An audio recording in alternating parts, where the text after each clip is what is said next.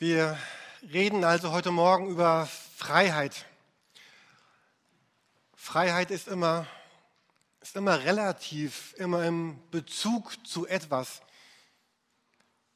Absolute Freiheit gibt es nie und ich glaube, wäre auch sehr furchtbar. Absolute Freiheit wäre Freiheitslosigkeit, Gebindungslosigkeit, äh, wenn ich mir vorstelle, es gäbe eine Freiheit von der Gravitationskraft zum Beispiel, dann würden wir alle jetzt schweben wie in so einem Raumschiff irgendwo. Also wir, wir brauchen es, dass wir in bestimmten Punkten eben nicht frei sind.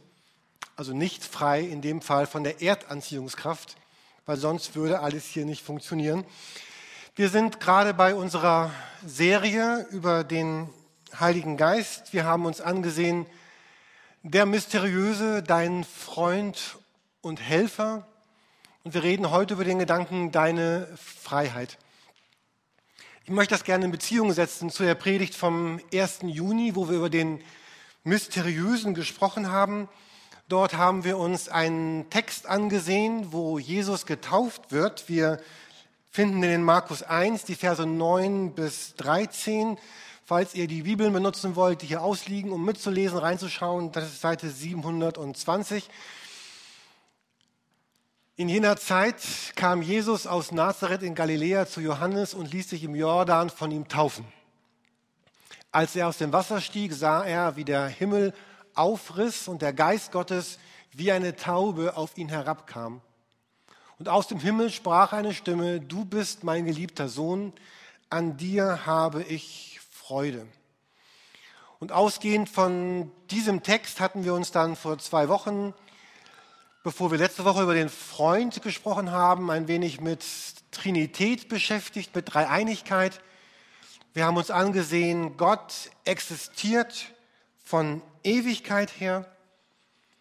Er existiert gleichzeitig in drei Personen, nämlich Vater und Sohn und Heiliger Geist, die einander kennen und die sich lieben, die sich gegenseitig umkreisen, verherrlichen, gegenseitig groß machen und das ist zutiefst mysteriös. Kein Theologe begreift das, kein Christ, kein Pastor. Und trotzdem leben wir ganz gut damit. Irgendwie ist es so. Und dieses Mysteriöse an Gott können wir einfach in keiner Weise auflösen. Wir hatten uns ein Zitat von C.S. Lewis angesehen.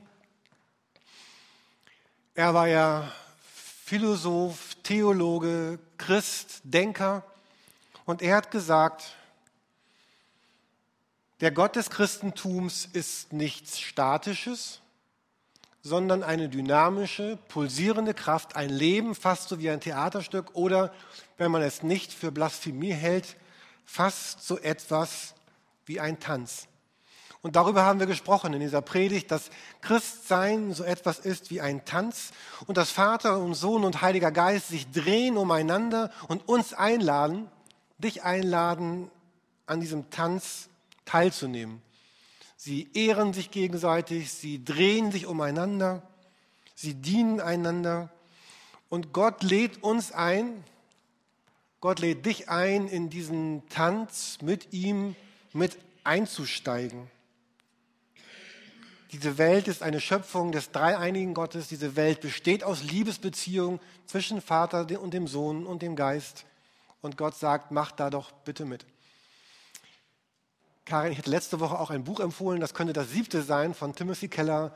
Jesus, seine Geschichte, unsere Geschichte. Ich lade euch ganz herzlich ein, dieses Buch unbedingt zu lesen. Und ich hatte euch am Ende der Predigt einige Sätze daraus zitiert. Und er hatte das so gesagt. Ihr, und er spricht hier uns Menschen, uns Christen an, Seid nicht bloß da, um an mich zu glauben oder spirituell zu sein. Nicht nur um zu beten und in dunklen Stunden Inspiration zu bekommen.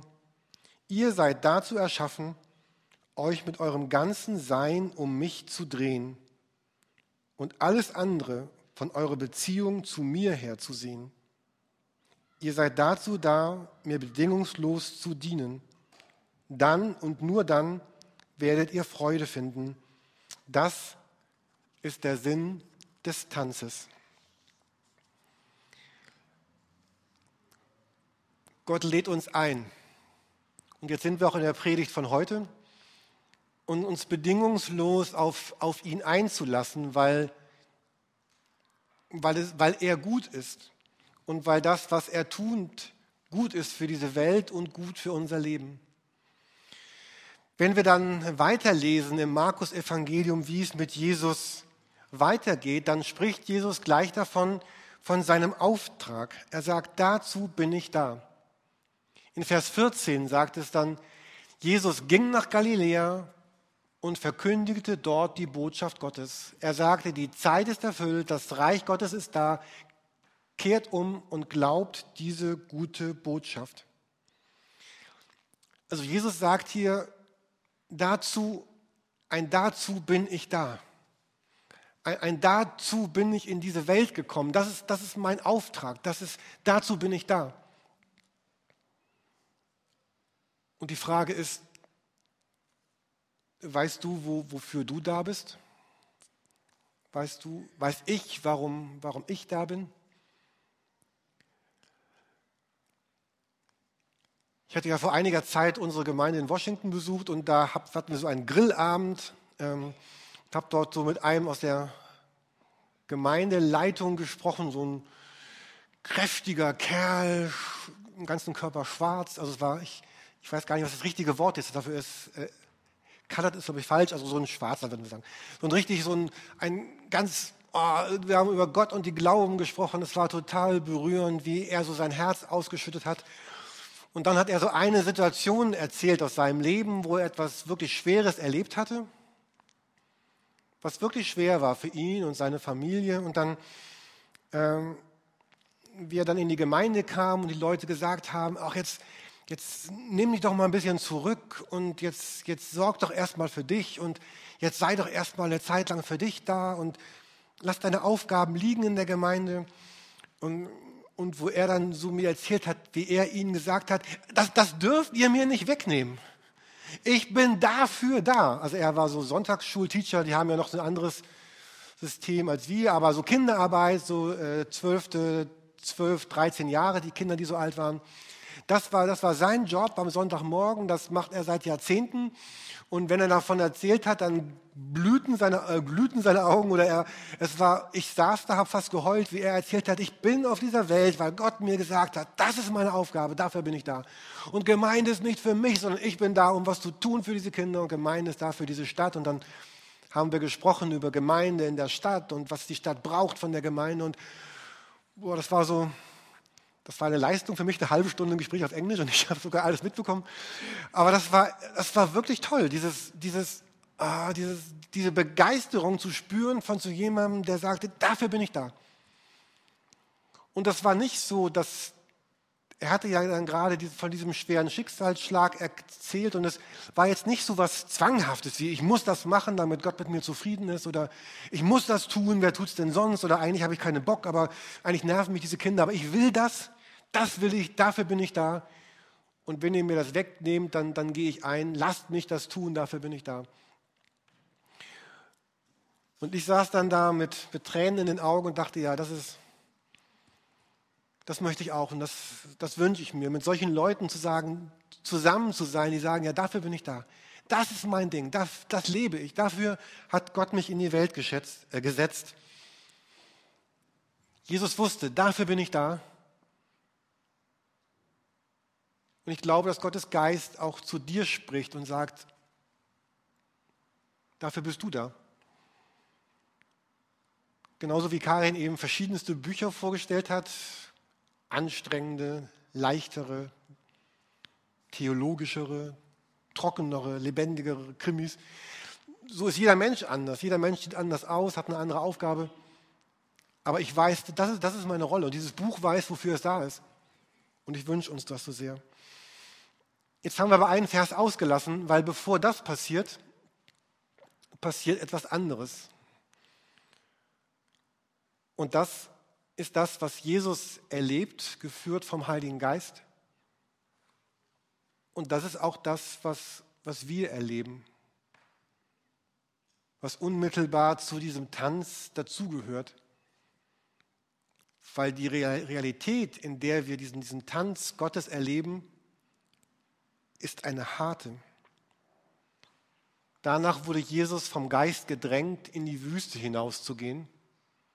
Dort blieb er 40 Tage und wurde vom Satan versucht. Er war bei den wilden Tieren und die Engel dienten ihm. Der Teufel, der Satan, der Böse hat ein großes Interesse daran, Jesus aus dem Takt zu bringen. Wir haben eben gesehen, Vers 14, das kommt dann danach, dieser Auftrag von Jesus. Und es ist sein Ziel, noch einmal diese Chance zu nutzen, in der Wüste Jesus aus dem Takt zu bringen, diesen Tanz zu verderben. Und das will er heute bei dir, bei mir, bei uns. Er will komische Schritte da reinbringen, komische Musik dazwischen spielen, die gar nicht zu diesem Tanz passt, den Gott eigentlich tanzen will mit dir. Er hat einen ganz anderen Tanz auf dem Zettel. Wenn ihr euch in der Bibel auskennt oder demnächst vielleicht neu startet, die Bibel ganz zu lesen, dann kommt ihr irgendwann im Alten Testament, im ersten Teil der Bibel, an eine Stelle, dort tanzt das Volk auch, aber es tanzt um ein goldenes Kalb.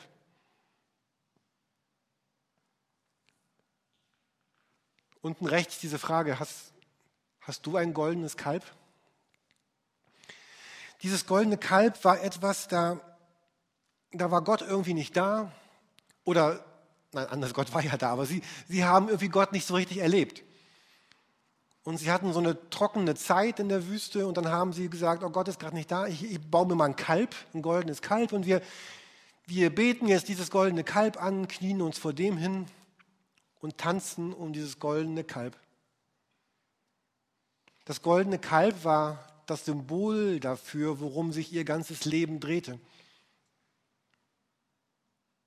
Gibt es so ein goldenes Kalb in deinem Leben? Etwas, was sich an, an die Stelle von Gott gesetzt hat, um, um das du drehst, um das du dich drehst?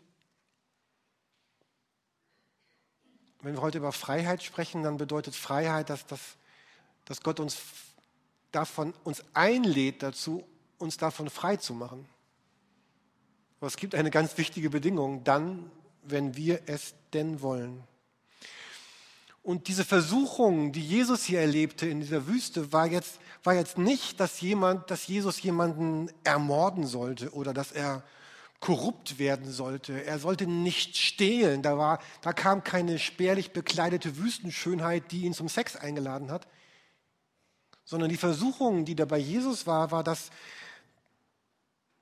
eine ganz andere Richtung in seinem Leben eingeschlagen werden sollte. Ein ganz anderer Tanz entstehen sollte. Und der Teufel wollte ihn rausbringen aus diesen Kreisen um den Vater und den Heiligen Geist. Genau das Gleiche passierte bei der Schöpfung. Da waren Adam und Eva und sie kreisten um Gott und der Teufel kam und sagt, dieses Bäumchen da, esst von dem Baum und hier bei Jesus versuchte es erneut. Und das heißt hier im Text, Jesus war bei den wilden Tieren. Als, als dieser Text von Markus geschrieben wurde, dort war gerade die Zeit der Christenverfolgung. Vielleicht kennt ihr diese römischen Filme, die man als Hollywood-Film gucken kann, wo die Christen in den Arenen äh, den wilden Tieren vorgeworfen wurden. Und jedermann wusste bei dem Begriff die wilden Tiere, oh, das ist genau das, was wir gerade erleben. Gerade werden unsere Brüder und Schwestern im Glauben in Arenen von den römischen Kaisern und anderen den wilden Tieren zum Fraß vorgeworfen. Und ich kann mir vorstellen, wenn ich damals gelebt hätte und das erlebt hätte, dass, dass Christen aus meiner Gemeinde dort den wilden Tieren vorgeworfen werden, wie man dann auch beginnt und wie ich bestimmt begonnen hätte, an Gott zu zweifeln, an meinem Glauben zu zweifeln, an Gottes Kraft zu zweifeln, am Heiligen Geist zu zweifeln. Und, und was Markus Ihnen hier sagt, Jesus war auch bei den wilden Tieren. Genauso wie deine Gemeinde gerade bei den wilden Tieren ist. Und wir können uns vorstellen, wie die Christen überlegten, ihren Glauben aufzukündigen. Und ich glaube, dass jeder von uns mit einer ganz eigenen Bedrohung belegt wird. Adam und Eva sollten von dieser Frucht essen, was immer es war, Apfel, Birne oder Kirsche, wer weiß das. Jesus in der Wüste sollte Gott den Rücken kehren. Und so hast auch, so habe ich und du, jeder von uns hat seine eigene Bedrohung, die in unser Leben hineinkommt. Jeder hat seine. Und bei Jesus war diese Versuchung, die war real, die war wirklich, die war konkret mit realen, komplexen, intelligenten Kräften. Das musste ich hier ablesen, das war so ein schwerer Satz. Und das geht sein, sein ganzes Leben hindurch. Sein ganzes Leben hindurch bis zu diesem, diesem letzten Gebet, dieses große Gebet im Garten Gethsemane, wo er wieder mit Gott ringt, wie geht mein Leben weiter und diesem Ruf am Kreuz, mein Gott, mein Gott, wozu, warum hast du mich verlassen? Unser ganzes Leben werden wir versucht, wie Jesus und Adam und Eva versucht, uns aus diesem Tanz herauszubringen. Und es ist doch leicht für uns zu sagen, ja, Adam und Eva, was waren das für welche Narren? Ich glaube, alle von uns oder die meisten kennen bestimmt diese Story, wo sie da von diesem Baum essen sollten und Gott hatte gesagt, isst davon nicht und dann essen sie doch und dann kann man sagen, wie blöd seid ihr denn, Adam und Eva? Gott hat doch gesagt, isst nicht von dem Baum. Da waren 20.000 andere Bäume. Es ist leicht zu sagen, Leute, wie blöd wart ihr damals? Aber wenn wir ganz ehrlich sind, sind wir, sind wir nicht heute genauso? Dass wir irgendwo tief in unserem Herzen doch immer noch denken, dass es, wenn ich Gott wirklich, wirklich bedingungslos vertraue, wir denken, es, es wird doch irgendwie nicht funktionieren die Sache mit dieser sich selbst hingebenden Liebe, das funktioniert doch irgendwie nicht. Und im Grunde sind wir nicht viel anders. Wir stehen in der Gefahr, diesen Tanz aufzugeben, stehen zu bleiben und uns selbst zu drehen.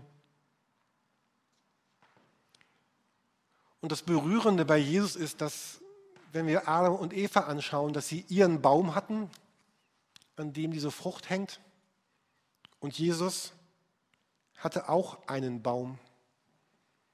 Und dieser Baum war in Form eines Kreuzes. Und Gott hat Jesus gesagt, gehorche mir, Jesus, gehorche mir, folge mir und du wirst sterben, nämlich an diesem Baum. Und Jesus gehorchte und Jesus starb, damit uns heute der Heilige Geist eine Freiheit schenken kann, die anders nicht hätte geschenkt werden können. Hans-Joachim Eckstein, ein Theologe, hat das einmal so formuliert.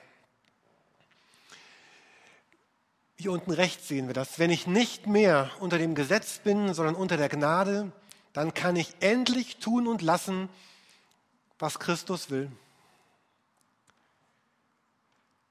Christliche Freiheit bedeutet, dass wir es endlich tun und lassen können, was Christus will. Ich kann endlich so ein Mensch werden, wie Gott sich den Menschen gedacht hat. Ich kann mit Gott tanzen, mit meinem Willen, mit meinen Leidenschaften, mit meiner Energie, meine Liebe, meine Hingabe, das, was ich bin und habe. Ich, ich kann jetzt endlich ein anderes Leben leben. Und jetzt kommen wir zu diesem Bibelvers, den wir heute gehört haben. Der Heilige Geist ist meine Freiheit. Denn der Herr ist der Geist, wo aber der, Geist des Herrn ist, da ist Freiheit.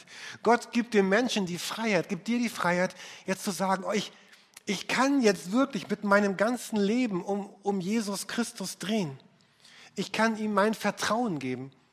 Ich kann mich an ihm binden. Und es ist ja fast paradox, indem wir sagen, indem wir uns an Christus binden, werden wir frei. Und ich habe das die ersten Jahre meines Christseins überhaupt nicht verstanden. Ich dachte, was reden diese Christen für einen Unsinn mit dieser blöden Freiheit? Wie kann ich frei sein in der Bindung an Jesus? Entweder bin ich frei oder ich bin gebunden. Und ich habe das jahrelang überhaupt nicht verstanden. Und doch ist das genauso. Indem ich mich an Jesus binde, bekomme ich eine Freiheit, mit ihm ein ganz anderes Leben zu leben. Als Gott die Menschen schuf, schuf er sie zur Freiheit, gestaltet mit mir das Paradies. Später gab es diese Wüstenwanderungen, vorher diesen, diesen Exodus des Volkes Israel aus Ägypten. Die Geschichte für Befreiung. Gott hat sie frei gemacht und gesagt, gestaltet mit mir eine neue Nation, ein neues Land. Und jetzt kommt Jesus und sagt durch den Heiligen Geist nach Ostern, jetzt, jetzt ist da diese Freiheit mit mir neu zu leben. Ein Königreich der Befreiung, der Heilung, der Erneuerung zu leben. Und genau das hat Jesus gelebt damals. Er, hat, er hatte ganz große Konflikte mit den geistlichen Führern damals weil sie nicht verstanden haben, was diese Freiheit war.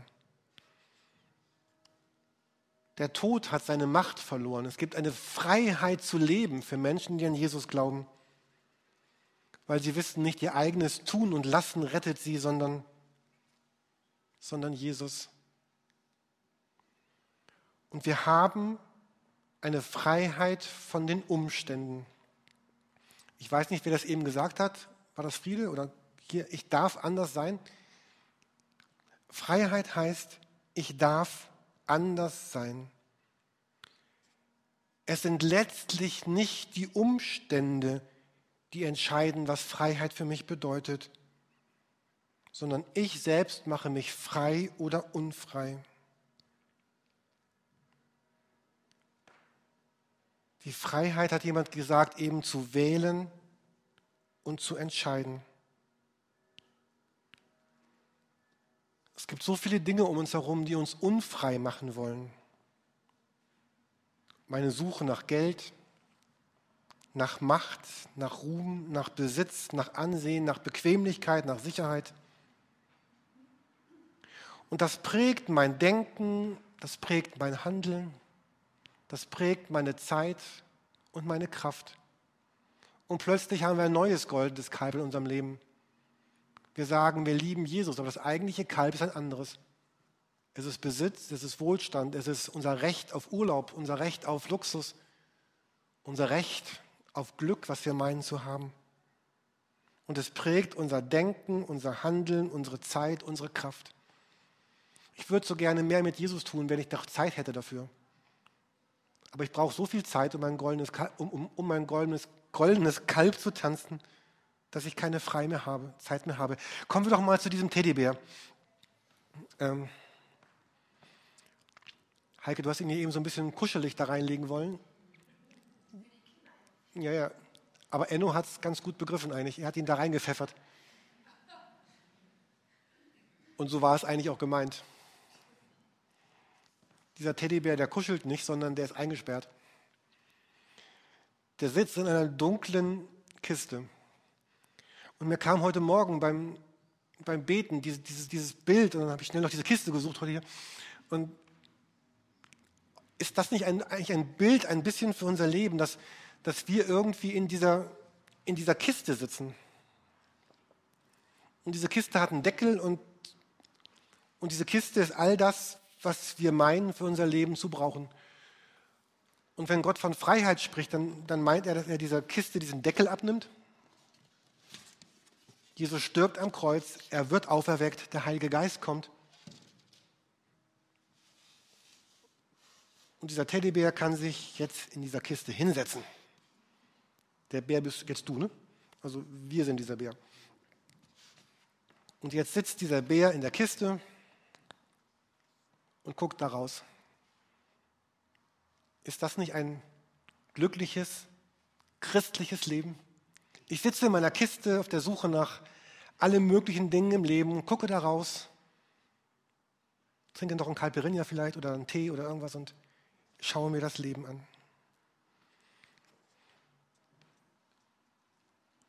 Und ich finde dieses Bild zum, zum Heulen traurig, weil dieser Teddybär gar nicht in dieser Kiste sitzen sollte.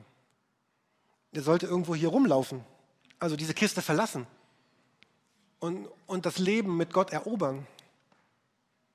Aber er sitzt in seiner Kiste. Und manchmal machen wir diese Kiste noch ein bisschen zu und denken, oh, wir, wir, brauchen noch ein bisschen mehr Sicherheit, weil das, das mit Gott, das funktioniert vielleicht gar nicht. Und manchmal rutschen wir auch zurück und dann guckt nur noch ein Ohr raus und man weiß, hallo hier, Christ Jürgen in seiner Kiste.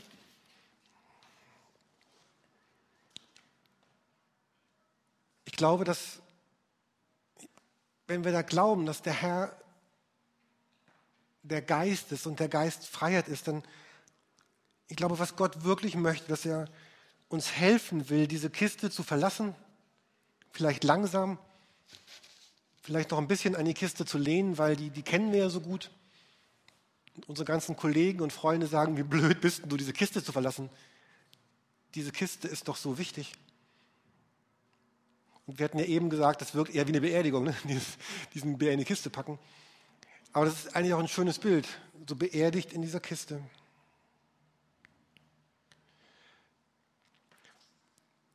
Ich habe noch eine Folie und die beschreibt so ein bisschen, was mir irgendwie die letzten Wochen so wichtig geworden ist, was ich, wisst ihr, ich, ich sehne mich danach, dass wir eine Gemeinde sind voll mit Menschen, die Jesus lieben, die einander dienen und die sagen, oh, wir wollen unsere Stadt erneuern. Und mit Stadt meinen wir nicht diese Häuser anstreichen, sondern die Menschen in dieser Stadt. Es gibt diesen schönen Vers, Galater 5, ihr seid zur Freiheit berufen, allein seht zu, dass ihr durch die Freiheit nicht eurem Fleisch Raum gebt, sondern durch die Liebe diene einer dem anderen. Ich wünsche mir eine Gemeinde voll mit Menschen, die sagen, wir lieben Jesus von unserem ganzen Herzen und wir, wir sind frei, einander zu dienen und den Menschen in dieser Stadt zu dienen, weil wir ein Ziel haben, dass sie, dass sie erneuert werden, dass das Leben neu wird und dass diese Freiheit unser ganzes Leben auf den Kopf stellen kann. Diese Freiheit kann unser ganzes Leben auf den Kopf stellen oder wir können sagen, ich möchte doch wieder zurück in meine Kiste. Aber wenn ich weiß,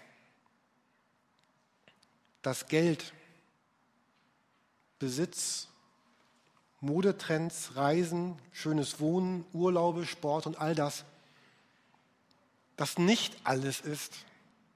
Und wenn ich weiß, dass ein ewiges Leben auf mich wartet, dann bin ich mit Gottes Geist frei, nicht das Maximum aus diesem Leben herausholen zu müssen. Ich bin frei, dem Konkurrenzdruck und dem Ellenbogengehabe in meiner Firma anders zu begegnen. Ich bin frei, meine Prioritäten anders zu setzen, auch wenn es weh tut. Und ich glaube, es tut weh, wenn wir plötzlich anfangen, unsere Prioritäten anders zu setzen, weil Gott uns sagt, komm Jürgen, leb doch mal anders an dem Punkt, dann, dann tut das weh, weil ich was ändern muss, was ich gewohnt bin.